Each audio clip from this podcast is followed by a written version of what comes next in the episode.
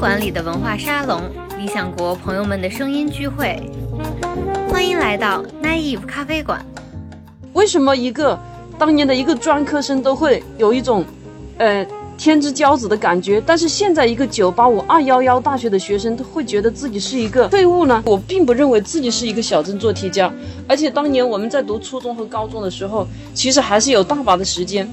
去写信啊，交笔友啊，甚至谈恋爱呀，写诗啊。这些都是我初中和高中做过的事情。也就是说，在我读大学的时候，一个专科学校、一个本科学校、一个重点大学学校，他们之间那种鄙视链是没有那么明显的。我在日常的观察里面观察我的学生，反而是那些特别处于困境中的学生，他们其实是非常沉默的。但是他们始终觉得人活下来，人通过自己的努力活下来，是一个最基本的东西。我其实挺认同这个观点的。我以前也是对知识深信不疑的，就是觉得一个人成长的过程中间。你来自知识的东西是最有力量的，但是后来我在现实里面，尤其是经历了九八年的下岗以后，我会觉得其实个人的生命的东西，个人生命经验的东西是特别重要的。然后一个孩子他如果不能够充分的接纳自己的个人经验，并且从个人经验里面获得一些真实的生存依凭的话呢，他是特别容易陷入虚空的。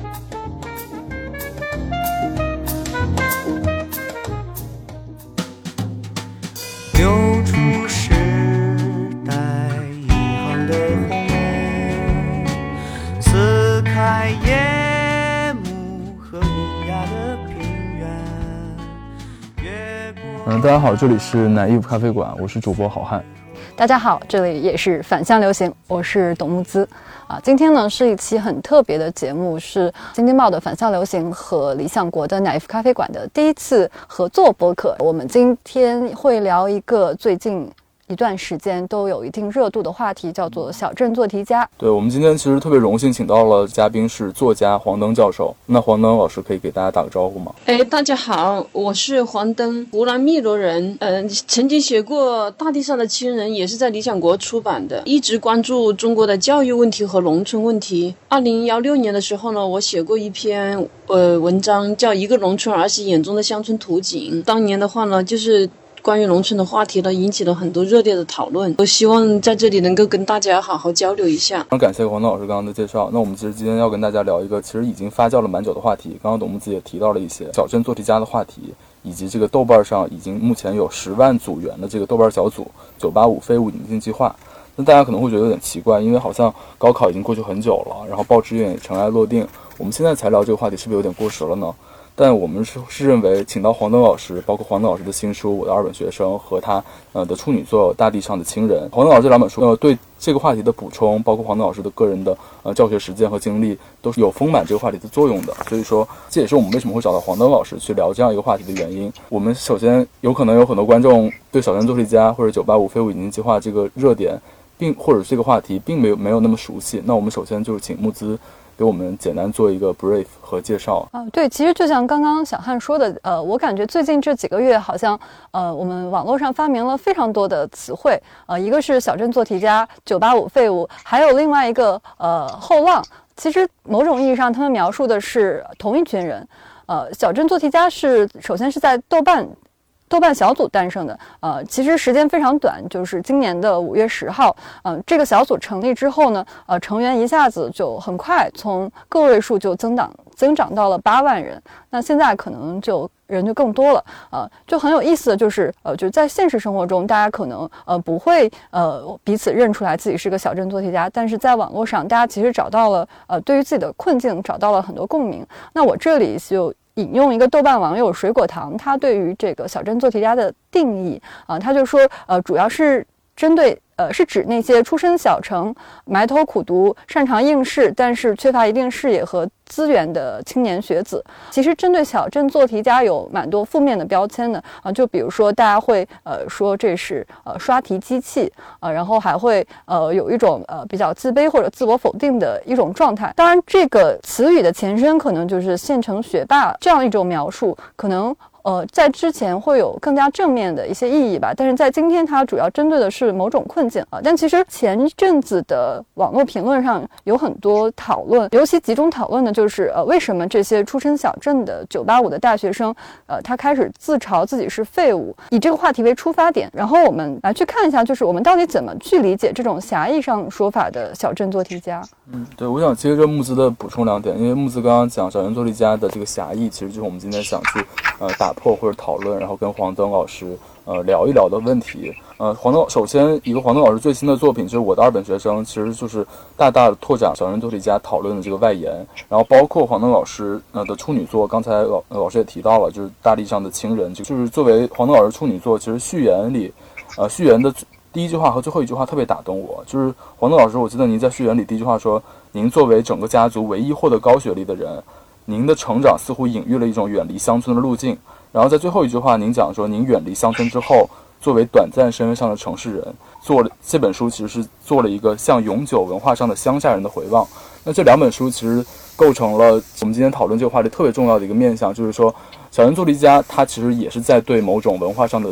呃，乡村身份和村镇青年身份的一种回望。所以说我其实第一个问题就想问黄东老师，就是您认为自己是一个小镇做题家吗？那您认为这个呃，目前狭义的小镇做题家的概念，就是没考上九八五二幺幺，没考上重点大学，就不配称为小镇做题家吗？我觉得你们就刚刚你们两个的梳理呢，对我来说是一个很重要的信息补充。其实我呢也一直在关注“小镇做题家”这个说法。呃，刚刚木子也说了，是五月十号才在豆瓣上成立的一个小组。我当时看到这五个字的时候，其实对我的触动是特别大的，因为在我看来，以我的年龄段和我的那个工作经历的话，其实我是关注着这一群孩子成长起来的一个见证人。但是我从来没有想到他们会自我标榜是小镇做题家。但是这种自我标榜的话呢，就说这种身份认同的话，让我作为一个。呃，看着他们长大的这样一个年龄段的人来表达我的感觉的话，我觉得其实一方面他的他们是说的特别准确，但是另外一方面呢，我又觉得内心又特别的难受，因为我记得就是他们都是九八五二幺幺大学的学生了，我是做过调查的，现在的学生考上九八五二幺幺大学的难度一点都比不比我们七零后当年考上相对应的层次的大学的难度要小。那我当初考上了一个大专的学校，我当时的大学是湖南岳阳大学，现在这个学校已经消失了，已经被合并了。但是我当年考上岳阳大学的时候，我尽管有遗憾，但是我当年其实内心是非常自豪的。为什么一个当年的一个专科生都会有一种，呃？天之骄子的感觉，但是现在一个九八五二幺幺大学的学生，他会觉得自己是一个废物呢？会觉得自己只是一个小镇做题家呢？就是这种身份上的变化，其实当时对我的触动是特别大的。刚刚好，小汉在问我，就是认为我自己是不是一个小镇做题家？我觉得我不是一个小镇做题家。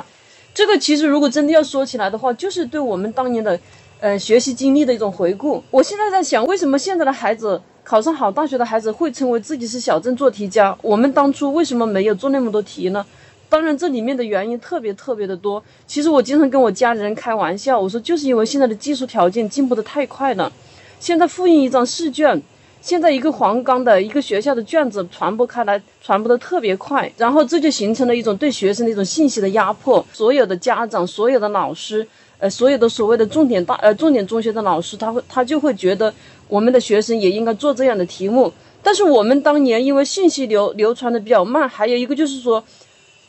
我们的卷子都是用钢板刻印出来的，其实这个难度是当年你要做一张卷子的难度是非常大的。然后每一个老师他觉得刻一张卷子是一件非常神圣重要的工作，他就会精雕细琢的选题目。所以在我们整个教育过程里面，反反复复的重复性的劳动是非常少的。而且当年的老师他有一个教育理念是什么？就是说。我一个老师有本事的话，我就应该让最用用比较少的时间，让让学生尽快的掌握知识，不要拼命的去拼他们的体力，这就是我最大的感受。所以我并不认为自己是一个小镇做题家，而且当年我们在读初中和高中的时候，其实还是有大把的时间，去写信啊，交笔友啊，甚至谈恋爱呀，写诗啊。这些都是我初中和高中做过的事情，不会说内心一种特别的焦虑，不会说觉得少做了一套试卷就会怎么样怎么样的，所以我我其实觉得这两种状态是也是引发我很多思考的一个一个触发点吧。另外一个我刚刚问到的问题就是说，其实在这个九八五就引进计划这个豆瓣小组有很多讨论，涉及到了甚至有一些言辞激烈的学历歧视，就是有一些二本的学生或者三本的学生或者专科的学生，他们去抒发自己的那个遭遇，呃，有一些言辞激烈的部分，当然不是全部被讽刺说是什么，你就考了个二本，考了个四百多分、五百多分。你你也好意思说自己是小镇做题家吗？我觉得你不能不配称之为小镇做题家。就这种学历歧视，呃，这个是由来已久的一个话题了。我觉得黄东老师，您怎么看这个呢？嗯，我这么多年也是一直在讨论那个学校的成绩的歧视链是怎么形成的。可能在小汉和木子的眼中，你们会觉得这是由来已久的，但是我作为一个过来人，其实并不是由来已久的。这个是从应试教育的强化开始的，应该就是近十几年以来的事情。也就是说，在我读大学的时候，一个专科学校、一个本科学校、一个重点大学学校，他们之间那种鄙视链是没有那么明显的。充其量，一个专科生他会羡慕大家上了一个好的大学，有更好的教育资源。但是你在考研、考博士的时候，专科生的起点和一个本科生和一个北京大学的本科生，其实之间它没有本质的差异。所以，这个所谓的鄙视链，我觉得就是近十几年以来的事情。当然，具体是哪一年我没有考证过，应该是随着高校市场化推进以后，推进的越来越厉害厉害以后呢，然后这个话题就越来越强化了。所以我觉得这种来自于九八五、二幺幺大学的那种学习成绩好的孩子，然后觉得那些，呃，非九八五、二幺幺的孩子，他们自称为小镇做题家的时候，他们觉得还有点不屑，我我是很难理解的，因为我自己。哎，后来读研究生、读博士是在国内比较好的大学读的，然后也跟他们呃学校里面的本科生也有过一些接触。我确实能够感觉到，一个重点大学的本科生和一个非重点大学的本科生，他们的精神状态是完全不一样的。他们会有更多的自豪感，呃，会在身份上面确实会有一种优越感。呃，当然这个东西呢，也也不能说完全。完全不对，但是如果从价值观念上面，如果鄙视那些非九八五二幺幺大学的学生的话，我觉得这个其实也是蛮蛮让我觉得诧异的。当然，这里面可能确实，呃，因为一个很现实的原因是什么呢？就说我们当年考大学专科和本科之间的分数只有四分的差异。就像我当初，如果再多考四分的话，我是可以进湖南师大的；如果再多考十几二十分的话，就可以进一个重点大学。但是现在呢，可能一个专科和一个本科的差距是几百分，一个一般的本科和一个重点本科差异是几十分，然后一个普通本科和一个顶级的大学可能又是差了上百分。因为现在的分数差异跟跟我们当年比的话，确实差别太大了。所以我觉得他们那种无形中形成的那种优越感也是有现实根据的。我觉得其实接着黄登老师这个话，就是最近其实有一个新闻，二零二二年河北和福建其实合并了本科批，就是一本二本合并到一起了。那计划是二零二一年江苏、湖北、湖南、重庆推行的新高考改革省份也都将一本二本的本科进行合并，就其实没有所谓的一本二本了，它都是本科一个批次去招生。然后包括此前就是一六年上海就已经合并了，包括山东、海南。浙江在其实，在今年之前，其实已经做这些事情了，都把本科合并了。那就是这个本科批次合并这个事情，不知道，嗯，因为呃，黄东老师在高校工作嘛，不知道对这个事情有没有什么看法，或者说觉得它是一个大势所趋吗？就是我觉得可以联系到你刚刚讲的，就您以前其实这个东西并没有今天这么大的一个鸿沟，这种制度性的设计的改变，呃，您您是怎么看呢？这种本科的批次的合并呢，可能在近几年之内看不到太多的效果。就像我们现在其实，在官方的文件里面并不提九八五二幺幺，只提双一流一样，但是事实上招人的单位他还是认九八五二幺幺的。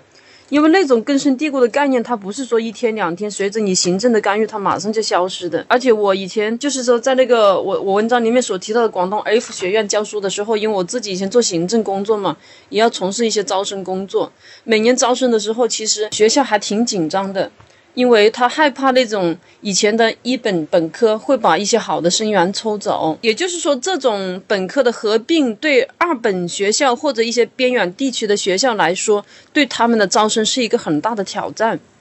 这个效果的话，可能还要观察，到底会产生什么样的后果，现在还没有办法做出一个结论。其实我再回到刚刚我们讲这个小镇做题家的事情，我觉得黄老师应该说是给了我我和小汉一个比较呃冲击的观点，就是原来我们对于这个事情的理解是有非常强烈的代际色彩的。那如果我们把代际视野放进来看，其实我最初如果呃不去考虑这个小镇做题家这个标签上的呃这些情绪含义的时候，我会觉得是在某种意义上，我的身份确实是一个小镇做题家。呃，因为呃，像我和小汉都是九零后，我们这个时候基本上考。考大学考出来的，呃，某种意义上一定是一个做题家了，而我们又都是小镇青年，所以我觉得这在某种意义上是对于我们出身或者出路的一个呃非常客观的描述。但是就是在在这个小镇做题家里面所包含的这些情绪或者鄙视链，反而是呃一个对我来说是有一点诧异的东西吧。我觉得这里面似乎包含了一些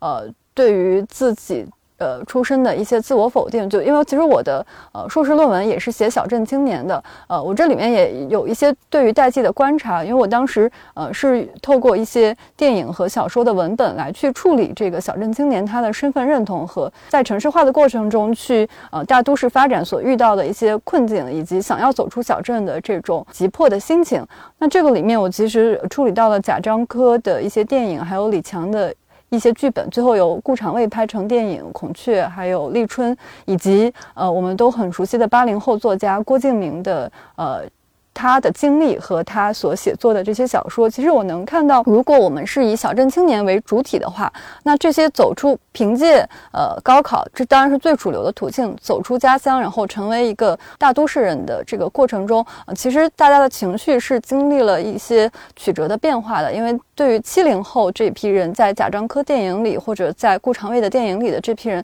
啊，他们其实有更强烈的呃自卑感，呃，或者呃他受到的阻滞是更大的。因为八十年代，嗯，这个人口流动的限制在逐渐放开的时候，呃，在九十年代的时候，其实他们首先他们的学历也好，包括他们自身的呃这个社会技能也好，在大城市里面安身立命是比较困难的，而他们要去适应整套的生活方式，所以整个的挫折感是非常强的，尤其是以呃文艺青年，呃，他们想要获得这个在大城市的这这样一种文化资本，他们是有非常多这种强烈的呃一种呃对于出身的一种呃自我轻贱的一种情绪的。但是呃，我看到就到了郭敬明，呃，也就是八零后为代表的这一批小镇青年，他在他的书写里面，呃。早期会有一些对很多对于大城市的向往的描述，但是呃，等到他呃这个他代表作《小时代》呃发表的时候，我们看到他已经在以一个新上海人，就以上海的城市代言人来去呃来去呃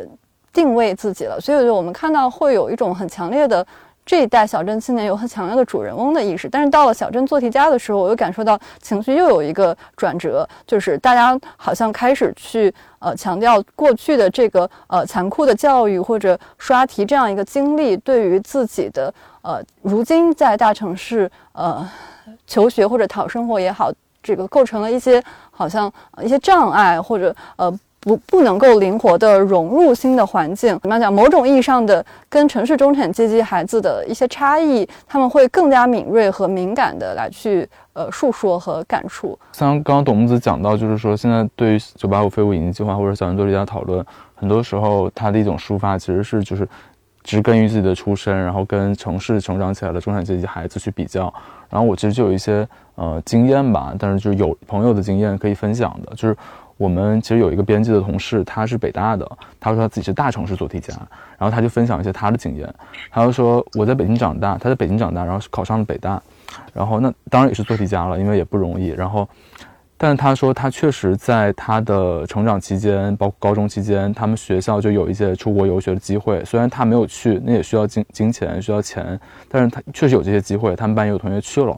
另外呢，也包括就是说，他可以去到北大、清华或者北京的这种各个高校去参观各个院系，有开放日，就北京是有这个开放日的。其实我来自一个小城市的人，我其实不知道这件事情，就对我而言也是一个蛮蛮震惊的一个事情。就而且是零几年的时候，他说这种这种东西确实潜移默化的给他日后对大高对高等教育、对对大学的理解都产生了很大的影响。然后他也分享了一个，就是他北大的班上的同学，一个农村的同学的。那种日常的社交策略上的，他会觉得有一些怪异的地方，看似行为举止奇怪的背后，其实是呃小镇的那个出身在作祟。就是比如说，呃，他的那个朋友，就是他们班有同学就笔记本电脑在记笔记什么的，他的那个农村的那个朋友就是同学就会去呃问很多关于这个产品的问题，就是但那个东西其实可能是一个惠普电脑或者一个联想电脑，在大城市的孩子眼中其实是一个稀松平常的事情，但是在那个农村考到北大的学生而言，就他会觉得这是一个可以用来社交的一个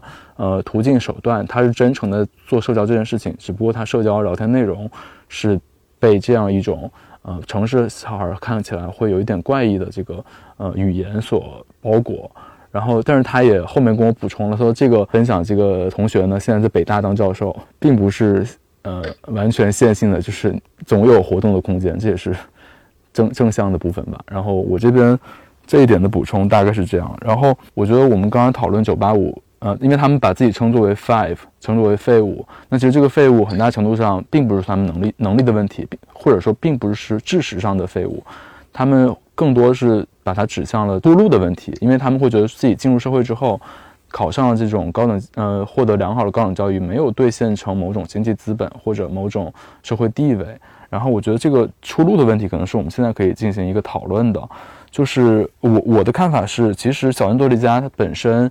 这个东西的存在，这个话题的存在，它就是一个教育公平机制的高考，呃，甚至是全国呃全世界非常独一无二的这种高考机制，作为教育公平机制的高考的后果，不然不可能出现这种小人多利加和九八五废物。因为我们也知道，在美国，在西方，呃，特别是英国、美国，它其实教育分层是特别明显的。顾名思义，教育分层其实就是社会分层在教育领域的可视化。那其实就是我有看一本书叫《出身》。不平等的选拔和精英的自我复制，它的作者就说，在美国的经济特权从一代传到下一代，其实采用了特别间接的方式，很大程度上就是教育体系去完成的。教育体系成为了一个完成经济分层的重要工具。就他说了一个数据，我觉得可以分享一下。就我觉得中国的情况肯定不是这样，因为他说美国收入位列前四分之一的家庭里，百分之八十的小孩会获得学士学位，但是后四分之一的家庭里，只有百分之十能够获得学士学位。然后他还说，美国四年制的大学整体上是以富裕家庭为主。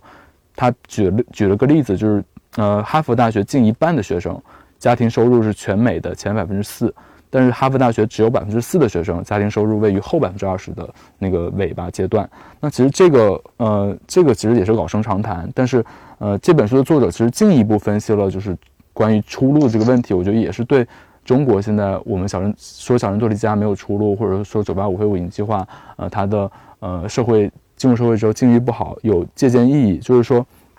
这本书的作者他认为美国的呃顶级名校和顶级的专业服务公司，比如说投行或者会计事务所或者说律所这样的顶级服务公司，它简称叫 EPS，叫 Elite Professional Service。他说，顶级公司和顶级名校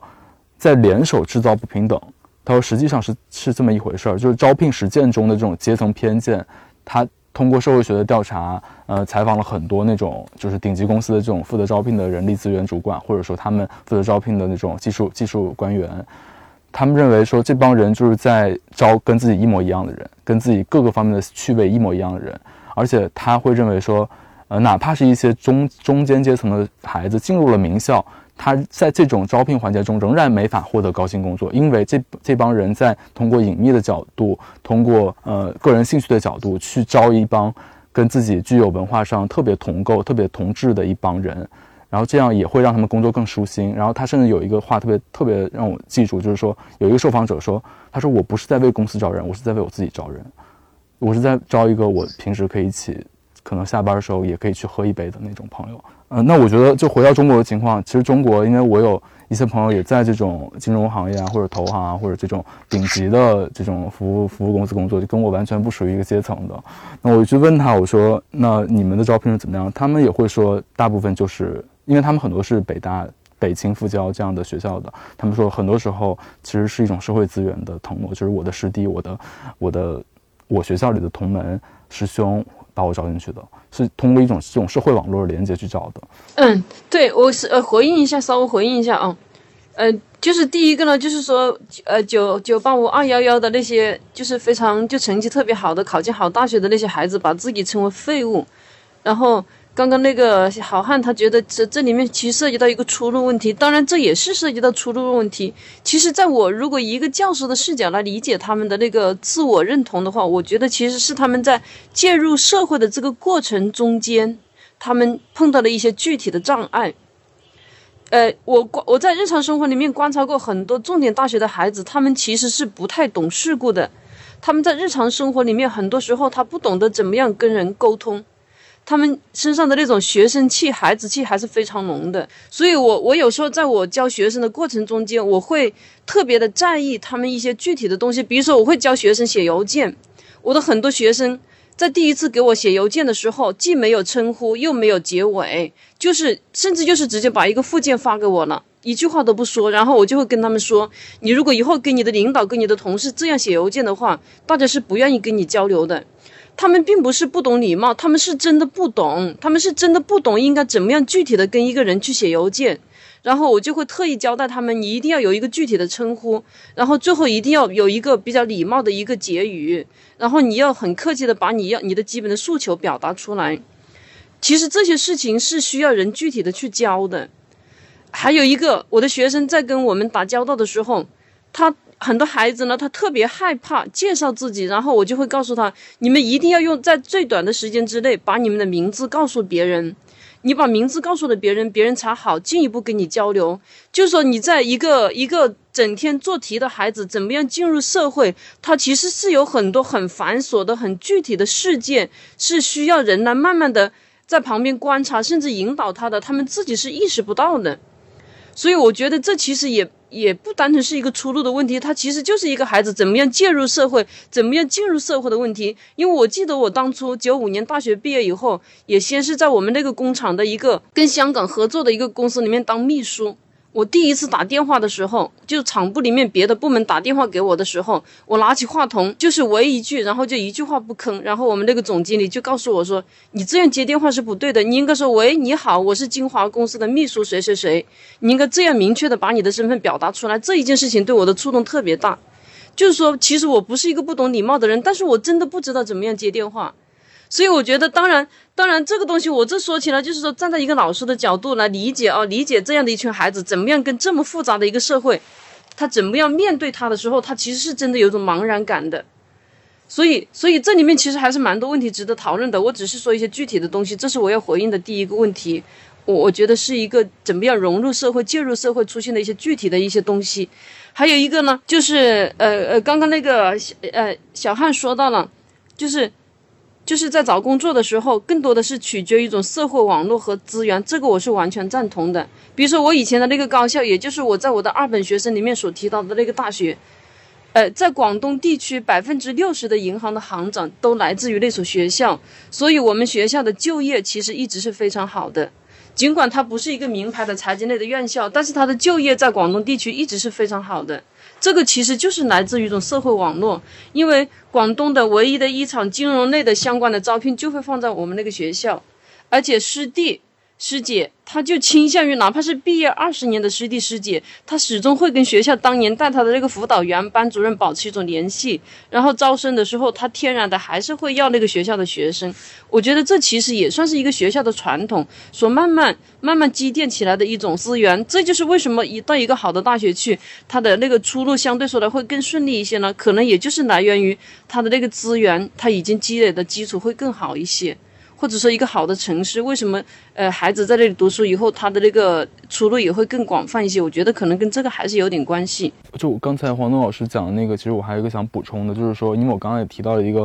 美国形成了非常严重的教育分层嘛，就相当于什么样的人可能。就是会你你是精英的孩子，你就会进入精英的大学。但是你在中国，我觉得其实目前也不存在这样的情况，因为高考这个制度还是坚实的发挥它进行在呃进行一种社会分配的作用嘛。那我觉得其实因为黄黄东老师，因为您在高校都有教学的经验，我觉得那我觉得您是不是也在这方面可以说一下？因为您也作为高考的一个受惠者，考出了农村，然后现在其实也实现了某种上某种阶层的跃升吧。那我觉得您是不是也可以说一下，就是您在这个您从事是工作教学工作的这个高校，或者您您求学期间待过的高校的呃过程中，那其实这个教育公平或者这种就是社会各个阶层都在这个高校遇见，通过一种制度化的呃网络院系啊或者寝室啊，其实大家，嗯嗯，对对对，应该说我们这方面的情况会比呃美国应该会还是会好很多。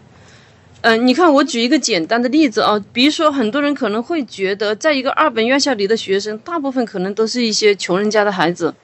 当然。事实上，也也也就是说，应该说从概率上面来说的话，也可能是这样。但是我们也可以看到，其实，在广东地区的话呢，他也有很多家境特别好的孩子。当然，我觉得这个可能还是跟父母的受受教育的程度也有点关系，或者说对教育的认识也有点关系。他们也乐意把自己的孩子送到一所很普通的学校里面去读书，然后能够以后能够从事一个具体的工作。所以，所以整体说来的话，我觉得现在中国的高校的情况呢，其实还是处于一种。呃，流动的特别厉害的阶段，它并没有说沉淀下来，不像一个一个水里面的那那些东西一样的，就是慢慢的、慢慢的就沉淀下来了。它现在还是应该是处于一个激荡的很厉害的一个阶段，就是说它的丰富性应该是特别明显的。呃，至于以什么样层次的学校的学生能够导致一个什么样的后果呢？如果落实到个人的话，我觉得这个里面的，就是这种情况也是。没有没有特别明显的因果关系，但是整体上面它还是会有一个因果关系，这就是我我个人的观察。我这边想分享一个，就是刚才讲到的，因为我前面分享的那个出身那本书，美国的情况，我想分享一个我在英国真实的看见的情况，也是跟这个教育分层有关。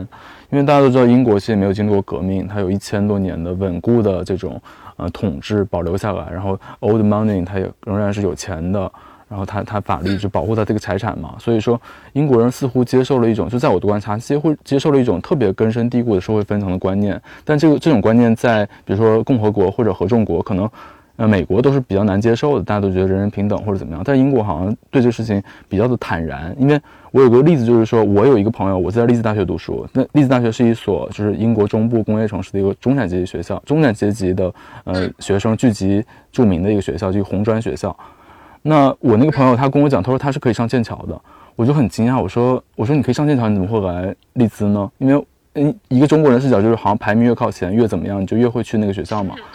那他就说他说啊，我不是那样的家庭，我就不会去啊，我在那里过得不开心。他说。因为他也是学社会学的，他也会说，那我也没有那样的社会资本去进行一些置换和腾挪，那我何不来一个我能学到一些东西，然后我又觉得会过得开心的，然后这个培养机制也是我 OK 的，这个学校来读书呢？他说，他就他就很坦然这件事情，我觉得这个对我触动蛮大的，因为我会觉得，呃，以中国人的视角而言，就好像这个东西变得特别的重要，但是在英国看来，他们接受这种社会分层，接受这种社会分层在教育领域中的这种可视化，而接受这么坦然，是一个。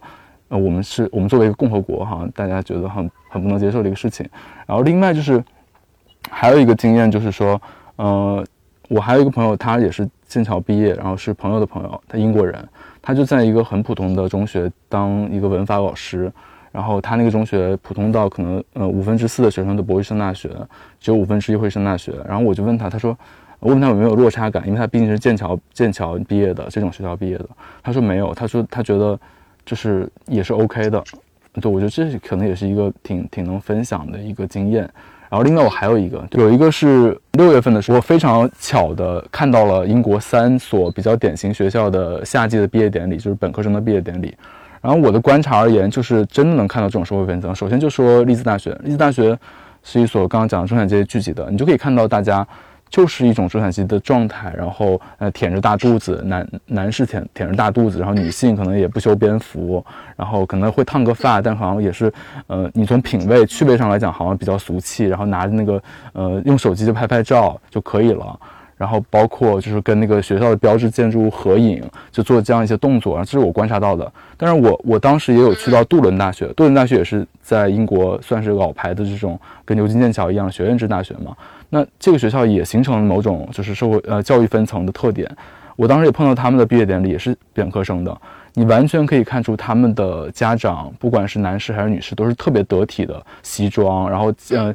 经过设计剪裁那种晚礼服，然后，呃，他们如果有弟弟妹妹来参加，也绝对不会穿便装，一律是穿的小西装，就是那种很小小孩穿的小西装，整个看起来特别的精致，特别的。然后包括在草地上铺那个白色的东西，然后大家就彼此端着酒杯，然后带着红酒过来去，就彼此间谈事情，然后聊天，然后用带着比较名贵的相机去拍照。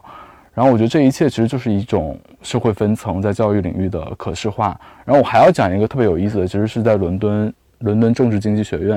因为伦敦其实它地方比较逼仄嘛，然后它城它没有什么大的校园，不像中部城市或者说杜伦这样的学校，它是在一个小城市。他们的毕业典礼，我觉得在我看来，虽然我也没有去询问或者怎么样，但在我看来都是一种呃，好像是律政精英或者医生、老师、教授的后代会去会去的一所学校。然后我看他们的整个的那个呃谈吐啊，或者怎么样，都是一种呃在城市在都市打拼，他没有什么 old money，但他就是呃是一种嗯新兴的一种阶级，然后城市的这种新贵的这种这种这种的分层的人选择的学校，好像是伦敦政经这样的学校。然后我也有朋友。他家庭确实也是这样，就他是一个教授的儿子，他就去伦敦政经。然后还有一个朋友，他是医生的后代，他也在伦敦政经。我觉得这个这个比较的视野，我觉得还是蛮值得分享的。但是在中国，你看不到这样的情况。中国财富迅速的积累，这几十年、这十几年，那其实你不管是各行各业的，你不管是政府官员，还是商人，还是呃，还是技术人员，还是医生、呃律师、教授，那可能都在一所大学里相遇。然后大家虽然可能是相交，但是我觉得。这种相遇本身就可以构成某种不确定性，然后也是像黄登老师讲的，还是一个很纷繁的面貌。中国的大学，中国的高等教育，嗯，对我补充完了。嗯，其实小汉刚刚说的，我呃特别有感触啊。当然，我们的个人轨迹会有点不太一样，但基本上还是能够得到互相的印证。呃，我的研究生是在香港读的，我觉得香港也是一个。呃，非常典型的地方嘛，因为大家都非常清楚，香港现在是呃一个呃贫富差距比较大，然后年轻人上升空间非常有限的这么一个困境里。但是，嗯，我在香港观察到的状况，嗯，可能就和呃小汉提到的，就在英国这样比较老牌的 资本主义国家，呃，会会有一些许差异吧。就比如说，其实我们都知道，香港的大学的学费也是比较昂贵的。我的我是指相对于这个内地来说，呃，是比较昂贵的。呃，而在我我们所看。看到的这些香港学生，我其实很难看出，呃，直接的，呃，看出来有那么强烈的视觉冲击，就是在阶级差异上会有如此强烈的在外表或者谈吐上的差异。其实，在某种意义上，呃，所有人似乎看起来都是比较一个得体的中产阶级的状态，但是其实，呃，这个就，嗯，实际上他们可能差异非常大，可能有的人住在，呃，这个，呃。就是豪宅，当然，其实香港的豪宅也蛮小的，对于我们来说，嗯。呃，没有那么大，可能八十平就已经很大了。对，然后呃，可能有的人还在和兄弟姐妹睡上下铺。就其实我我觉得呃是有一种呃假面上的呃平等，就是其实在学校里它会被嗯遮蔽起来，但是你一旦进入社会的时候，呃这种裂隙或者这种落差就会迅速的凸显出来。呃，而这个呃差异在某种意义上。呃，我其实是能够深刻的感受到，呃，中国的这种嗯革命遗产对对于大家呃这种认同人和人的平等是有很深的烙印的。但比如说在香港，或者就包括小汉刚刚提到的英国，呃呃相关的这些呃不管是文艺作品也好，还是在呃学术研究的作品也好，我们都能看到，嗯，这些地方的可能出身小镇或者呃比较呃低下阶层的。呃，或者偏远地区的呃这些小镇青年，他们感受到的那种呃压抑感是更强烈的，因为那种区隔感其实是更强烈的。啊，就比如说呃最近比较火的一个呃爱尔兰作家萨利鲁尼的呃小说啊，最近也被改编成电视剧。呃，正常人在这个里面，我们会看到呃这个学生，呃当然也是精英学校的学生，他们的爱情呃其实是。受到阶级的一个呃阻隔的，就是表面上，嗯，这个男主人公和女主角他们是呃心意相通，但是呃却还是因为这个呃出身的阶级的差异而呃产生了，嗯，这个男孩他是呃其实家庭是相对呃比较一般的，呃，他的妈妈是一个就类似于保洁呃这样一个身份，然后他其实是在融入这样一个呃精英的大学的时候，嗯。有非常多的不适应感，其实就跟小汉刚刚提到这种，呃，有些人就知难而退了，尤其是他要选择的是英语文学专业，就是说选择这种人文学科的专业，呃，要么你就是你很明确自己的出身是，呃，可以跟这个相匹配，就你可以不用去赚钱，也可以过得不错；要么就是你就，呃，其实了解你自己是。呃选择 被社会遗弃的一个状态，因为他很难给你提供一个体面的收入。就包括最近新出版的一本书，叫做《回归故里》，它的作者也是一位法国学者，呃，叫做呃迪迪埃埃里蓬。这位学者他其实和呃。我们很熟悉的法国社会学家布迪厄也是朋友，当然他是在做记者的时候采访布迪厄认识的。呃，他对布迪厄的这个呃区隔，就是去讲，呃人的呃社会资本或者社会地位不是个人特质决定，而是呃这个处于呃优势或者特权地位的人，他们制定了这个规则，然后呃就是占据了这个呃统治地位，呃所以才会形成这样一个呃。某种意义上的内循环吧，啊，所以其实他在这个书里面也一直在处理这种痛苦，啊，这种他所置身于一个呃不属于自己的天地，然后呃感受到这个呃非常深刻的呃阶级差异带来的呃举止言言行以及不可改变的这种某种意义上不可改变的社会地位的这种痛苦，然后以及他想在这种情况下通常都会产生一种情绪，这种情绪也是跟今天小镇做题家。有一些相似的情绪吧，就是大家都会希望，呃，想要逃离自己的出身，然后，嗯，必须要处理，就不只是要处理现实中自己的出路问题，同样也要处理怎么去安放自己的呃心灵世界与这个呃，就是不能跟自己的预期目标相适应的这样一种呃困境。就其实这还是涉及到呃，我感觉黄登老师在书里面一直。提到了一个问题，就是为什么呃这些孩子他们呃做这么多题，终于考出来了，然后到了一个相对于呃相对来说比较理想的大学，但是还是依然没有方向感，还是非常困惑的这么一个问题。是的，这个里面当然它的原因也是也是蛮复杂的，因为比如说我举个例子，假设以代际来说的话，比如说像我们七十年代出生的那一批大学生的话呢。如果大学能够获得一个一个大学文凭的话，他在工作上面呢还是有个基本的保障的。然后现在的孩子呢，大学毕业以后就是九七年、九八年市场化推进以后，他基本上就是完全推向市场了，就是由呃就是个人和单位直接对接。然后这里面当然也会提供一些机遇。比如说，我们那一批人虽然说有有工作有保障，但是他可能相对说来就没有那么多自由。然后现在的孩子呢，他可能就是说没有一个确定的东西，在确定性上面比我们要差一些。但是呢，他可能他的那个选择的余地呢，可能就说会自由一点。比如说像我们以前大学毕业，你是没有办法想象你可以到广州、到北京去工作的。但是现在的孩子的话，他其实是可以自由的选择城市的。然后当然问题就在这里，如果你的如果你要到一个你自己特别期待的城市去工作的话，他肯定他面对的压力是蛮大的。我觉得可以，所以说他的困惑，他的那个呃面临的一些基本的挑战，其实就是非常具体的。所以这里面的话，我觉得现在一个孩子的成长，他确实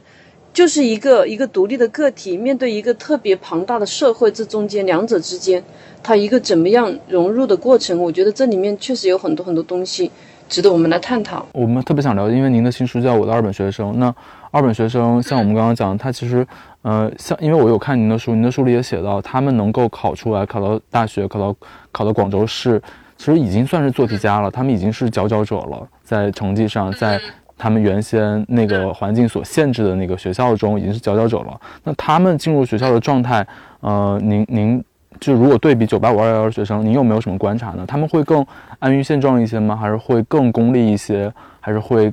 呃，会有不同有没有没有不同的状态呢？或者他们毕业之后，如果是出路不好，那他们会有没有这种抱类似的抱团，然后把这个归结于自己的某种学历的呃不不不够不够高，或甚至说某种我我已经做题做出来了，好像但是好像这个大学教育呃没有我想象的那么的能够改变我的状态。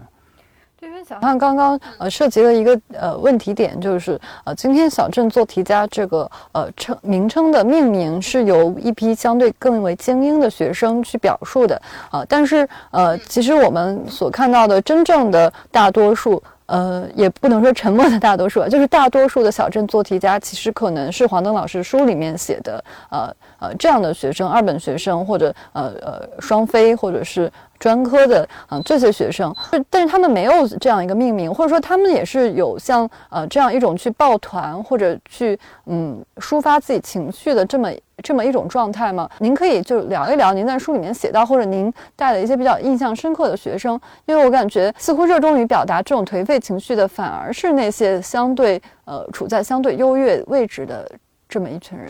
对对对，我我也觉得是，就是说我在日常的观察里面观察我的学生，反而是那些特别处于困境中的学生，他们其实是非常沉默的。呃，他不会像九八五二幺幺的大学，他会到豆瓣里面去成立一个什么小组，然后共同来，呃，寻就是在在精神上面抱抱团取暖。我觉得在我的学生里面，他们好像还没有，至少到目前为止，我还没有观察到，因为我也很少逛他们的论坛，也很就是很少跟他们在日常的社交里面，就是网络上的社交，我是关注的比较少的，都是一些实实在在的面对面的交流比较多一些。然后至于说，嗯，学生会不会？我觉得像我的学生和根据我的观察，我到目前为止所所得到的一些经验的话，我觉得学生其实他们想的挺实在的，因为他们就希望毕业以后能够找到一个好工作，对工作的期待呢也不会说特别的高，能够解决基本的生存问题，然后不要给家里增加负担，然后能够养活自己。呃，当然工作最好稳定一点，他们的期待其实大部分都是这样的，呃。但是呢，我们学校因为就业一直还可以嘛，所以事实上，嗯，应该说百很多很多的学生还是能够实现自己的目标。但是我在书里面，因为我的书里面，涉及到的一些学生，因为大部分都是些个案，然后又因为是积累的时间比较长，我而且因为我个人我会特别留意到那些在日常生活里面比较挫败的学生，所以有一些学生他也会比较悲观，这个在书里面也写到过。所以整体说来的话，我就是觉得我好像没有办法用一个特别整体的语言来来描述你们刚刚对我提出的要求啊，我只能够说一些自己一些比较粗糙的感受。那似乎听起来，呃，就九八五废物这个群体里面，他们是有更强烈的与社会的脱节感的，而相反，就是在您教的这些二本学生里面，他们是更切实际的，或者说能够在呃那个实践中找到一些。呃，安身立命，或者有很有有一些具体的东西。对你，你说的太对了。那个木子，我我我就是因为我这有可能也跟我在广东教书有关系。其实广东的孩子，他是他在精神上面是比较难以陷入一种虚空的。他们他们就是说那种生存能力，我我我感觉是挺强的。比如说我的学生都特别对商业的东西，他特别热衷。然后他们进到学校以后，就觉得自己一定要去做一个兼职，一定要跟社会接触。他们会特别在意这方面的经验，然后我的学生很多，他们会在学校的时候，甚至大一大二的时候，就会做一个具体的生意，然后我可能就会成为他们就是一个一个顾客，他们会把他们的东西卖给我之类的，就是师生之间他会有一些呃不同于我以前的理解的那种关系在里面，就而且是特别坦然的，这其实也是令我特别欣慰的，但是。我在这么多年的文学，就主要是给他们上文学课嘛。我发我发现我的学生很少跟我聊文学的问题，他们会聊一些特别具体的问题，比如说怎么样怎么样在学校的那个门旁边开一个快餐店呢？然后怎么样把那些快餐，因为我们学校有一段时间不准外面的快餐送进来嘛，为了保证那个学生的那个食品安全，然后那些学生就会，尤其是潮汕的学生，就会把自己家里人叫过来。在学校的门旁边开一个快餐店，然后学生就会利用自己的身份的方便，把那些快餐带到学校里面来送给送给别的室友。其实我我在这种观察里面，我觉得他们其实也还是蛮独特的一个群体。就是广东的孩子在世俗的生存能力这方面，我觉得是蛮强的。他们跟现实是联系的非常紧密的。所以，呃，所以九八呃那个九八五二幺幺的，他们对小镇做题家这样的一个称呼，其实我觉得一个是对自己生存状态的一种一种比较形象化的表述，另外其实更多的在我看来，也是对他们精神对他们精神世界的一个描述。但是这种这种主动的对自己进行文化意义上面的那种分析，我觉得在我的学生身上，其实还真的是很难出现的。黄东老师，你刚刚提到一个很有意思的部分，就是说。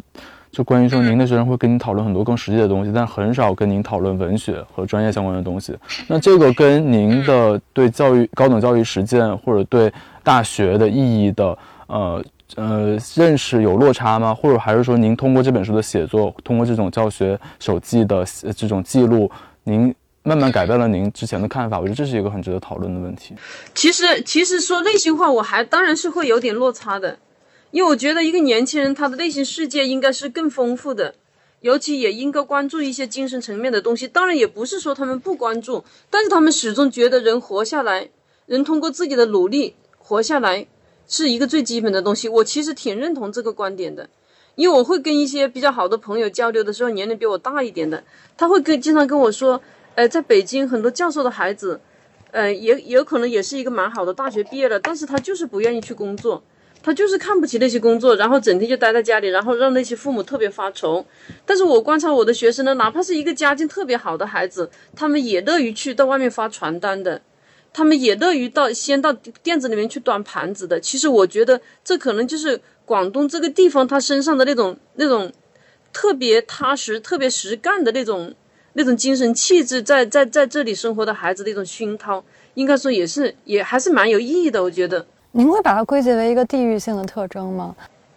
我觉得是的。啊，没有，因为我也只是一个推测啊。我觉得，呃，似乎是因为在某种意义上，所谓九八五二幺幺的学生对于自己，呃，光明的未来是有更高的预期的，而普通大学的学生他会更有一些安于生活或者脚踏实地的一些规划。就是说我不是很确定是不是会有这样的差异，因为。呃，我感觉好像，嗯，好学校的学生会有更更多的这种自尊或者自怜或者自恋的这样一种情绪吧。包括在这这这个小镇做题家的命名里面，呃，其实，呃，小汉之前发给我一个呃特别有趣的这个呃思维导图，他就是说，呃，小镇青年怎么去分类？他说，小镇青年有两种，一种是奋斗的，一种是不奋斗的。那奋斗的小镇青年。就是小镇做题家，不奋斗的小镇青年就会变成三和大神，啊，那在小镇做题家里面呢，啊，又分为奋斗的和不奋斗的。呃，那奋斗的就是奋斗逼，然后不奋斗的呢就是九八五废物。大家会有不同的精神状态吧。而在小镇青年奋斗和不奋斗的这两个分类之外，还有一个飞地，就是小镇文青。对，就是黄老师刚才分享也说明了，我们这个社会需要运行下去，不需要太多文艺青年。对，某种意义上吧。其实，其实，呃，这当然这个也是挺有趣的一个话题啊。当然，我承认墨子的那个你的你的那个想法，我我还是承认的。就是说，重点大学的孩子，他对自己的人生啊，他应该会有一个另外的一个期待啊，这个我相信。然后二本院校的孩子呢，当然也不是说全部没有那种那种想法，至少我接触到的那些学生里面，他们其实大部分就希望找一个安安稳稳的工作，好好的生活。就说就我个人的感觉来说的话，还是跟地域经验有点关系，因为。广东它确实跟别的地方不一样，因为我老家是湖南的嘛。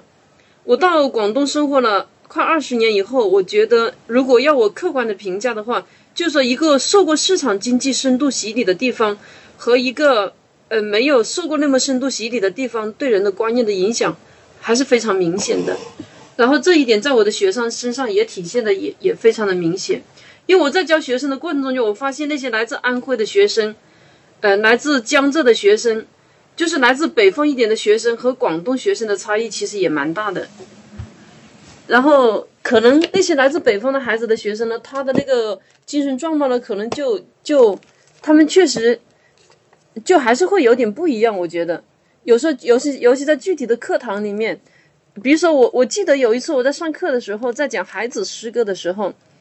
有一个安徽的学生，后来我问他，他说他其实离离那个孩子出生的地方也挺近的，他的感触的特别深的。上课的时候，眼泪都可以流出来。呃，然后，但是我我发现有一些孩子，他就会觉得也挺搞笑的，就是你在讲到一些诗歌的时候，一些抒情性特别强的诗歌的时候，有些孩子他又会觉得很搞笑，尤其是讲五四诗歌的时候，他们会叫我如何呃叫我如何不想他呀，就是刘半农的，就像这样的一些诗歌的时候，他们会觉得简直太矫情了。当然，这可能就跟地域没有关系了，可能就是现在的年轻人对那种特别抒情的东西的一种本能的一种反应。就是我就给你们补充一些具体的那些教学经验。其实我我因为我自始至终觉得，哪怕我的二本学生写完了，我脑袋里面其实是没有一个结论性的东西的。我我是尽可能的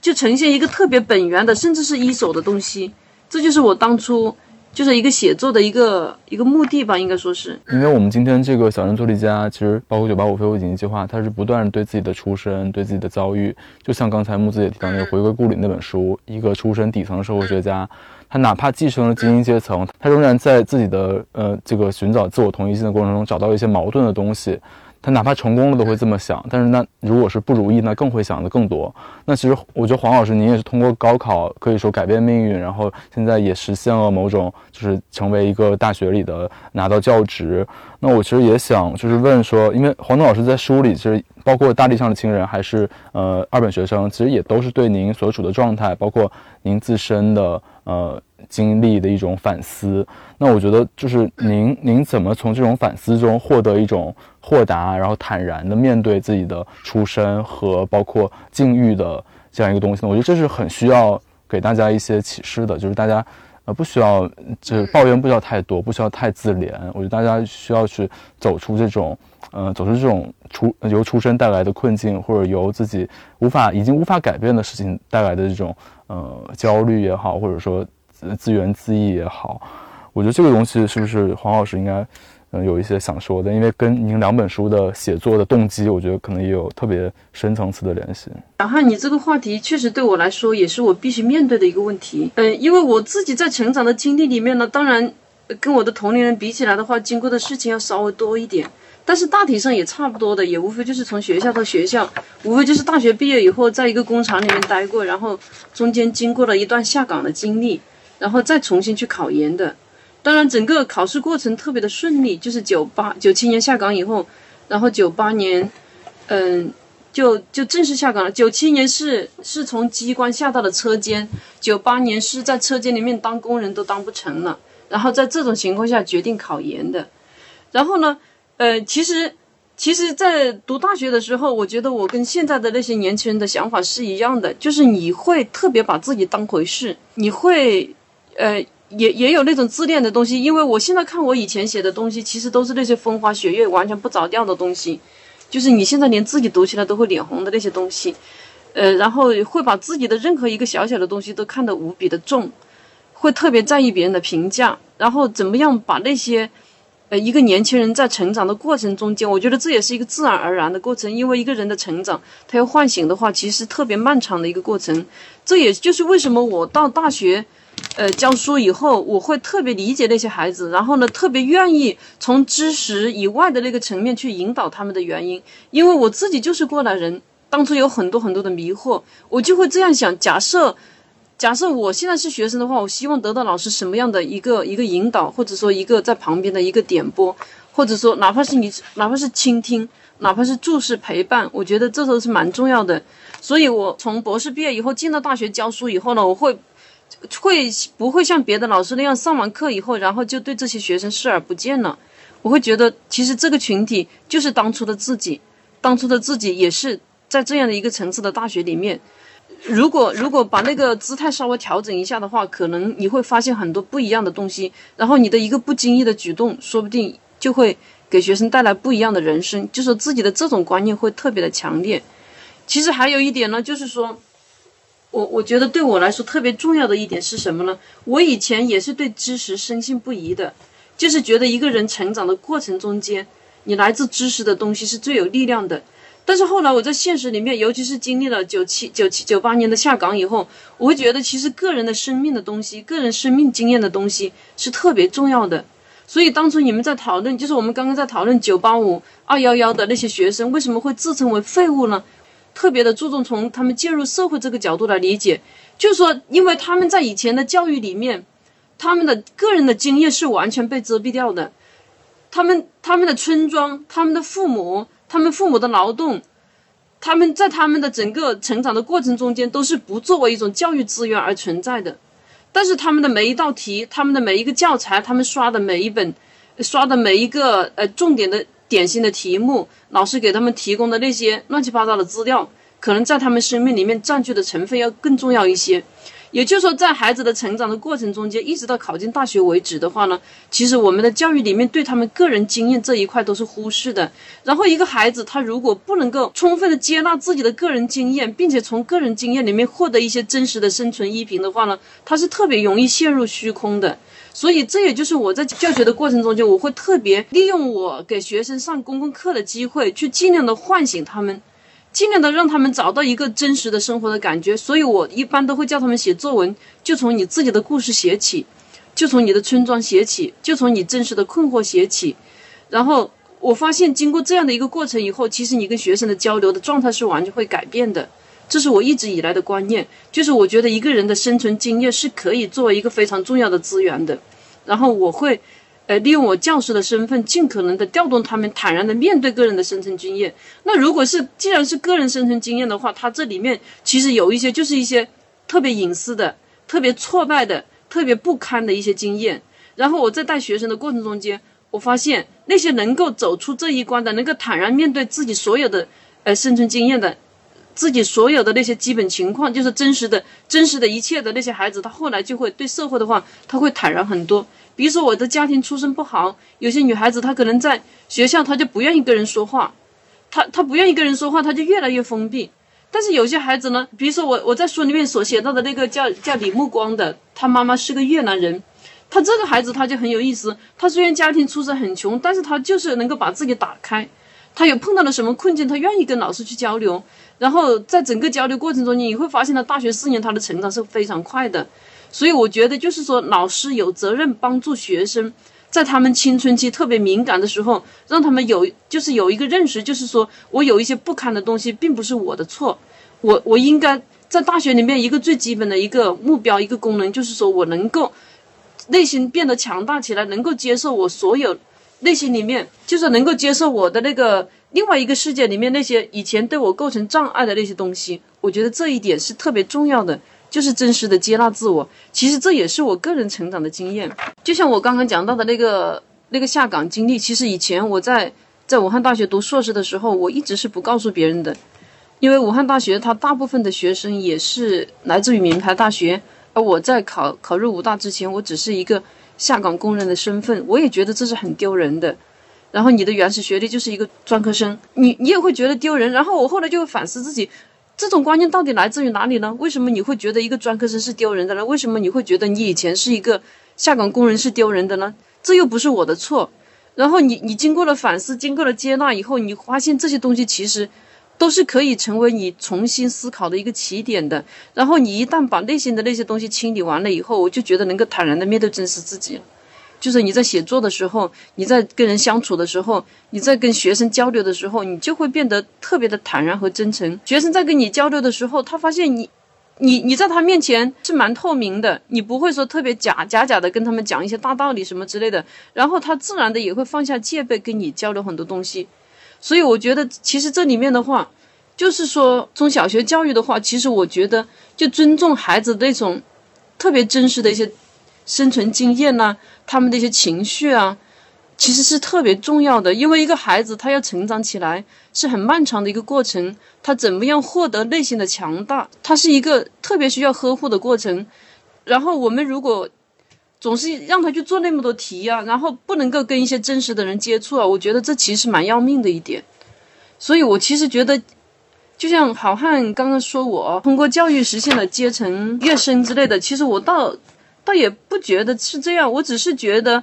呃，通过教育，通过自己的反思，通过自己的清理，一个人其实是可以真正成长起来的。这个其实还还是，就说是在我的生命经验里面是特别清晰的一条脉络，也愿意跟大家分享一下。嗯，我感觉，呃，就根据我们刚刚聊的，呃，理一下的话，其实我会觉得。呃，不管是九八五废物也好，还是二本学生也好，呃，似乎大家陷入这个迷茫的原因，都跟呃一种自我封闭和自我否定的状态是有关系的。关键就是看怎么去克服。其实我个人比较好奇，嗯，黄老师的这个克服的过程，呃，获得底气的过程，对您来说是比较艰难的吗？还是是一个比较顺畅、自然而然的过程？对，其实都是很艰难的。所以我在书里面有一句话叫做说，任任何呃呃任何个体要经历怎样的内心风暴和艰难险阻，只有当事人知道嘛。我在序言里面写了嘛。其实真的每一个人的成长，他内心里面经历很多风暴的，尤其对年轻人来说。当然这些东西呢，怎呃怎么说呢？我就是说，在现有的语境下，其实这是一个客观存在的问题。当然，你如果要完全从社会层面来分析的话，它当然是有很多具体的障碍哦。这个这个，我们可以在以后再慢慢的再讨论。其实我觉得我我这边想追问一下，因为老师刚刚谈到很多您的教学经验，然后包括这个中间的反思，然后包括结合您个人经历。但是个人经历的部分，我觉得，因为之前就是我们刚刚也提到回归故里那个书，那个迪迪埃他也会说他成为一个法国呃不错的学校的社会学家，然后成为一个教授，他不断去回顾自己的原生家庭的时候，他会看想到他的屠夫的他当屠夫的哥哥。他总是会闪过那种有点可怕的念头，说我可能成为他，但是我没有成为他。但是对于他的哥哥一家而言，他进入了学术的殿堂，进入了呃，就是拿到教职，他就像一个幽灵一样。他这样形容自己，我就不知道，就是黄登老师，您有没有这样的经历？因为，因为我在您的书其实看您有描述过这样的经历，我觉得这也是蛮看见你的那些亲人的时候。包括就是您第一本书嘛，《大地上的亲人》，我觉得也是由这种一个原初的动力去写就的。对对对，当然有，当然会有。就是你你，因为现在你在现现有的学术条件下，我觉得一个人，你首先要清理自己，然后你要讲出一些自己最真实的东西，其实还是蛮需要勇气的。说实话，我觉得我可能也是因为我的性格问题，我这个人是比较直率的，然后也不是特别在意别人的评价，然后也不喜欢特别憋着自己。就是有什么话我就说出来，别人爱怎么说就怎么说，别人怎么评价就怎么评价。可能就是说属于性格是比较懵懂的类型嘛。